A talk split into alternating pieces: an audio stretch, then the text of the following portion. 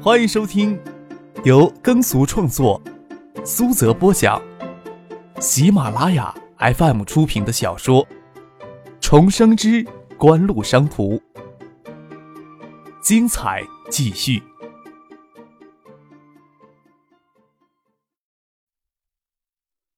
第二百五十二集。听张可胡说八道，翟丹青抿着嘴而笑，说道：“ 得了，你这个夏天啊，把新吴折腾的还不够呀？”原新吴市委副书记、副市长罗桂元涉嫌贪污受贿案已经正式移交监察机关审理。省里市里专家组对新吴城防江堤进行细致的考察，一致认为这座江堤没有整固改善的价值。也就是说，投入巨万才使用不到两年的城防江堤。要整个的推倒重建，除了省水利系统的拨款，徐学平还从省财政挤出两千万来，但是完全重建的资金缺口依然很大，重建又是迫在眉睫的事情，只能从财政预算上挤。市委书记江尚元、市长刘觉带头捐钱，市属机关公务人员都按人头收。由于相关责任人都被绳之以法，总算让人的心情好受一些。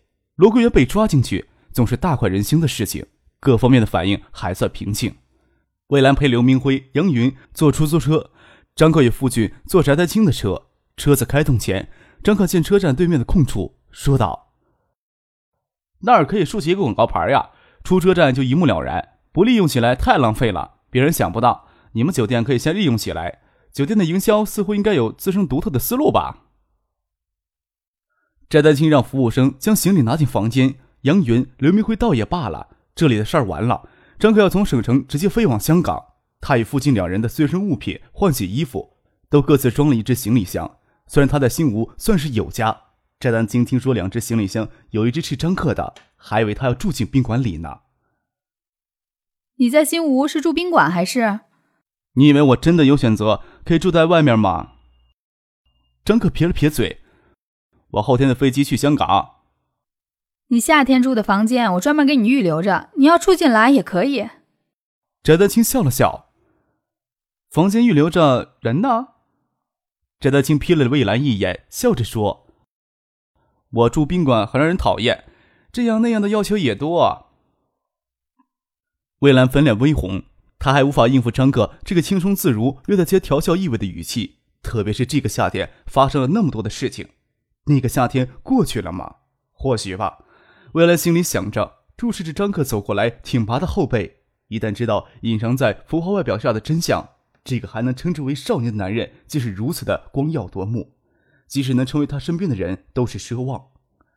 既然房间预留着，张克便让杨云、刘明辉住那房间。张丹青安排人将早餐送到房间里来。用早餐时，张可接到他妈的电话：“啊，到了吗？嗯，先陪公司的人到宾馆。”这时候在宾馆里呢，跟爸爸约好十点钟在酒厂见面。你要过来？你不要上班吗？儿子比工作重要，这倒是的。张克等他妈开车过来送他们去酒厂，倒没有再麻烦翟丹青他们。约好是十点，张克他们赶去时，他爸已经在那里等了。酒厂的管理人员都在会议室，张可没有必要跟在场的每一个人都解释景湖的存在，让他爸帮着忙介绍刘明辉、杨云两人的真实身份。自己还是老老实实的安于衙内的身份，反而比杨云、刘明辉这两个市场营销精英更受人巴结。至少那个长相清秀的总经理秘书总是有意无意的将眼神丢过来丢过去。幸好他妈将他们送到酒厂就回单位了，不然看到这样的女孩子，心里一定老大不痛快了。张可倒是不会讨厌别人勾引的眼神，在酒厂安排杨云、刘明辉两人唱主角，他自己倒是够无聊的。要是没有这么一双羞怯、带些野性勾引的味道。与之眉来眼去打发时间，难道要去翻酒厂的工艺文件看吗？在酒厂里，似乎给腌在有浓郁的酒香里边。酒厂的管理人员已经知道副市长张之行决定要让新屋白酒走出一角之鹤，有在白酒市场上强势崛起的计划。对于今年央视标王企业负责人的专访，自然是十分的热情。其他的企业便是求也求不到的。除了参观酒厂之外，让杨云、刘明辉与酒厂管理人员交流市场营销方面的话题。还让杨云给酒厂管理层及市场部的员工上了一堂市场营销的课，可见谢婉清说张克教人用尽的话还是很靠谱的。中午就在酒厂吃了饭，晚上没有陪酒厂的管理人员吃饭，让杨云、刘明辉去他家在新屋的房子里吃饭，还特意只请到了酒厂的主管营销的副总一起过去吃饭。孔经理，有些问题我想请教你一下，你要是方便的话，去我家吃一顿便餐。孔长河一直觉得张克面熟，却想不起来在哪里见过。他敲了敲自己脑袋，要是张之行邀请他去他家吃饭的话，倒不意外。张之行没有开口说话，他儿子却擅自主张。孔长河倒不知道该答应呢，还是不答应呢。去吧，不然你回去还是一个人开火。张之行拍了拍孔长河的肩膀，他知道张克是想跟孔长河深谈。酒厂的其他管理人员羡慕不已。老秦也一块过去喝口酒吧。秦双华是原金陵白酒的厂长，也是唯一众望所归能出来担任改制后酒业公司总经理的人。因为徐学平的强硬介入，使得城防降低问题迅速得以暴露。这个夏天对新屋来说，发生的事情已经够多了。张之行到新屋来上任，表面上的威风算是摆足了。罗桂元在新屋算是根深蒂固的，城防降低案注定影响不小。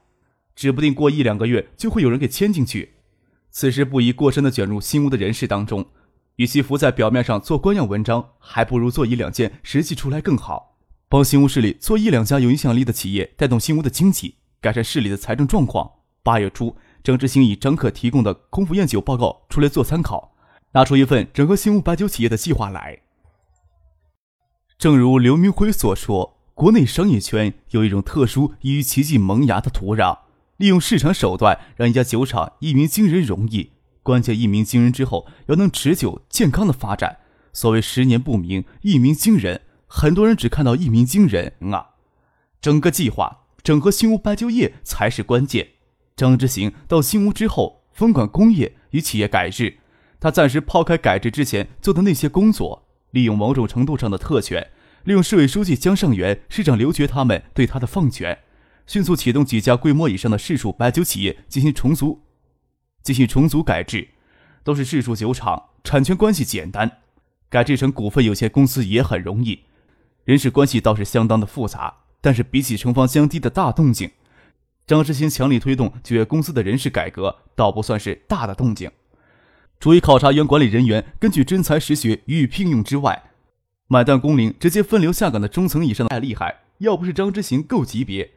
不然，仅分流下岗的三分之一的中层干部，就有很可能闹得沸沸扬扬。那些裁下去的管理人员，从来都没有意识到他们的存在对酒业公司是利大于弊，还是弊大于利。除此之外，还要向外地的白酒企业挖合格的管理人员与公益人员。孔长河就是其中之一。孔长河进酒业公司负责市场营销，酒厂给安排一辆面包车，直接送他们到张克在新屋的新家。张克在新屋的家中，在车上，张克对孔长河说。孔经理，你是不是看我很熟悉啊？孔长河看张克一直觉得眼熟，只是想不起来，又不方便直接开口问，那样会很失礼。张克见孔长河眼睛流露出疑惑的神情，笑着说：“去年差不多这个时候才过十天，中央电视台那边广告招标大会上，我见过孔厂长，我与爱达电子的周游在一块儿。”张克这么一说，孔长河自然想起来了。要不是爱达电子横空出世，今年的标王就是他们秦池的了。孔长河是秦池酒厂负责市场营销的副厂长，标王之意让他对爱达电子记忆犹新。孔长河是军人，八四年从部队转业回地方，先后担任潍坊食品公司经理、饮食服务公司经理，两次扭亏为盈，于九三年调入秦池酒厂分担市场营销的副厂长，一直到九八年，他离开秦池酒厂这段经历，张可的非常的清楚。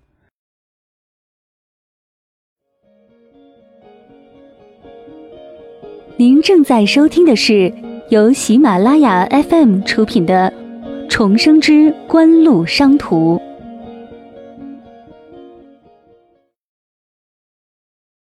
青汁酒厂两夺央视标王，奇迹般的崛起，犹如流星一些的陨落，几乎是九十年代末国内市场营销专业里最受人瞩目的一家企业。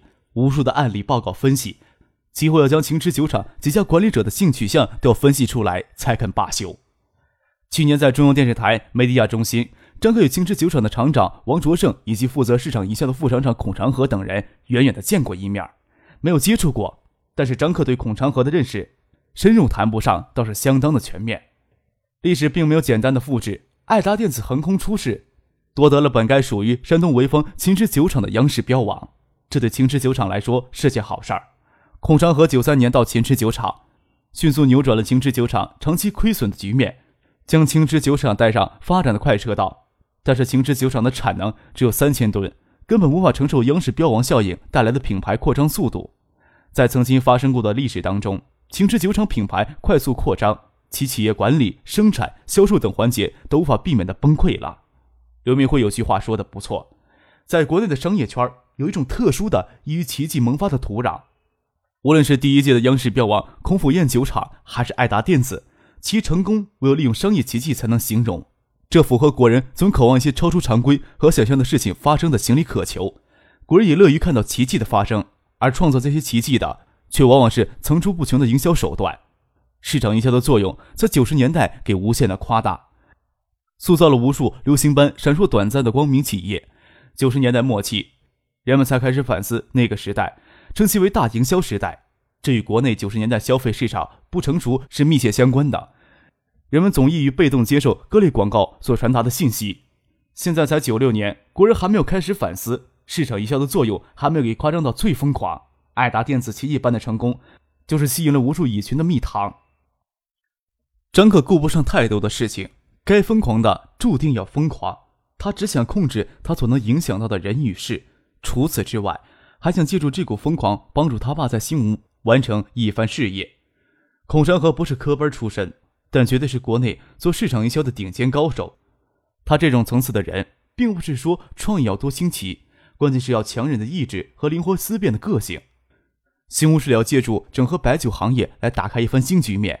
孔长河是一个非常能有帮助的人，张克对他爸说过，新屋要在国内混乱的白酒企业中杀出重围，将孔长河请过来就能事半功倍，打开市场的事情交给孔长河负责就可以了。他爸要做的是，一是控制市场营销的节奏不可以太疯狂。孔长河是员猛将，猛将杀敌冲阵一往无前，往往是最容易忘记自身的安危，会把自己的身家性命也搭进去，所以需要一个理智的人能驾驭到他。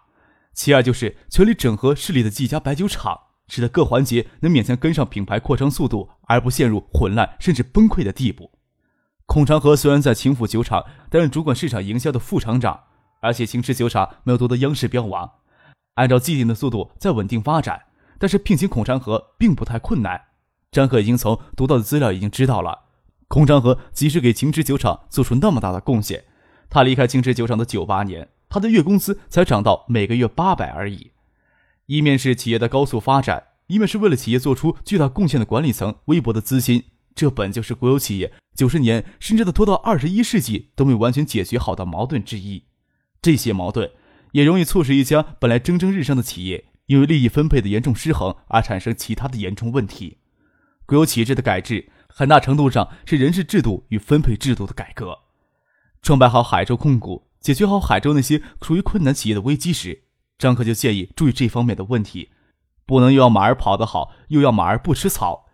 先通过管理层的内部集资，然后转集资为持股的渠道，实现管理层参股，小型企业甚至实现管理层控股的目的。这一招在海州很管用，那些暮气沉沉的国有企业以及给激活似的，迅速摆脱经营维艰的困境，成就了张之行在海州那段时间的辉煌。张之行在新屋整合酒厂，组成股份有限公司，改制更加彻底一些。除了留任的管理层集资入股之外，还试验性的实行了目标经营与股份激励相结合的奖励制度。张之行在新屋市委、市政府眼里，只有企业改制方面最为出彩。江上元、刘觉都不是保守的人，更何况张之行只是将他的作为限制在一家企业之内，市里当然是予以有条件的支持呀。张之行亲自动身去山东请孔长河。不仅应允他在新吴市政府机关国有企业工资最高的个人待遇，帮他将组织关系从山东潍坊调到东海新吴，他爱人的工作、小孩的就学都一并解决了。除了可以选择的集资入股之外，还详细的跟孔长河解释了新吴市委、市政府关于股权激励的决策。孔长河只考虑三天，便背叛了他原先的单位青池酒厂，给张之行到了新吴。听张克提起中央电视台去年广告招商大会。孔长河拍拍脑袋说道：“哦，对你当时跟你当时跟艾达的周总坐一起，我说这一天看你怎么这么眼熟呢，愣是没想起来是谁呀。周有引人注目，是在唱标决定出爱达电子夺标王之后，张克那时候特意与周游保持疏远，所以孔长河对他有印象，但是印象不深。孔长河只是这么一说，没有继续追问什么。在他看来，张之行到新屋之前，在海州担任市政府秘书长，爱达电子是海州的企业。张之行的儿子与爱达电子负责市场营销的副总一起出现在中央电视台梅地亚中心广告招标大会上，虽然有些奇怪，但是也没有必要大惊小怪。孔长河弹性不浓，张之行现在是他的老大，但是他没有必要刻意巴结张之行的儿子。想想自己女儿与张克同龄，或许有共同语言也说不定。张克也没有那么多时间跟孔长河打哑谜，他就明天一天会留在新屋，后天坐飞机去香港，明天晚上就要开车去省城。他观察孔长河，有收敛自己内心的平静面容，从他平淡无奇的脸上看不出他骨子里充塞着做市场的热情与强烈意志。张克淡淡一笑，说道：“孔经理，你对我印象很淡，我对孔经理的印象却很深刻，不然也不会鼓动我爸去山东请孔经理。”啊！孔长河诧异的张着嘴，他一直很奇怪，为何张之行以副市长之尊，为何到山东一个线上酒厂来请自己呀？孔长河知道自己几斤几两，虽然做出了一些成绩，但是远远未到名动天下的地步。看了张克脸上不皎洁意味的笑容，孔长河心里想：这个少年对自己的认识又能有多深呢？坐在前排的秦双华也回过头来，难道张副市长班排众议，拿出那么多的优待，从山东请来孔长河，只是听他儿子的介绍吗？拿企业经营，未免也太当儿戏了吧？几个人分坐两部车离开酒厂。梁格真开车送张克他们到酒厂时，将车留给他们用。现在是傅俊开车载着张之行、张克，张之行又拉上秦双华与孔长河，杨云与刘明辉坐市政府调给张之行用的小车。孔长河与秦双华本来的意思是想跟杨云、刘明辉好好交流的，只是无法拒绝张之行的好意。似乎在张之行眼里，杨云、刘明辉都算不上什么尊贵的客人似的。张之行抱胸淡淡的笑着，说起锦湖，说起海达电子。总是让人不可思议，轻声的说道：“爱达电子啊，在做出决策之前，对潜在的竞争对手都有一定研究。特别是秦池当时爆出仅次于爱达电子的第二高价，艾达事后还特意向秦池酒厂认真分析过，就怕秦池酒厂今年会搞出什么特别的动作来。”这是张克给出的解释，他必须要给出一个合理的解释。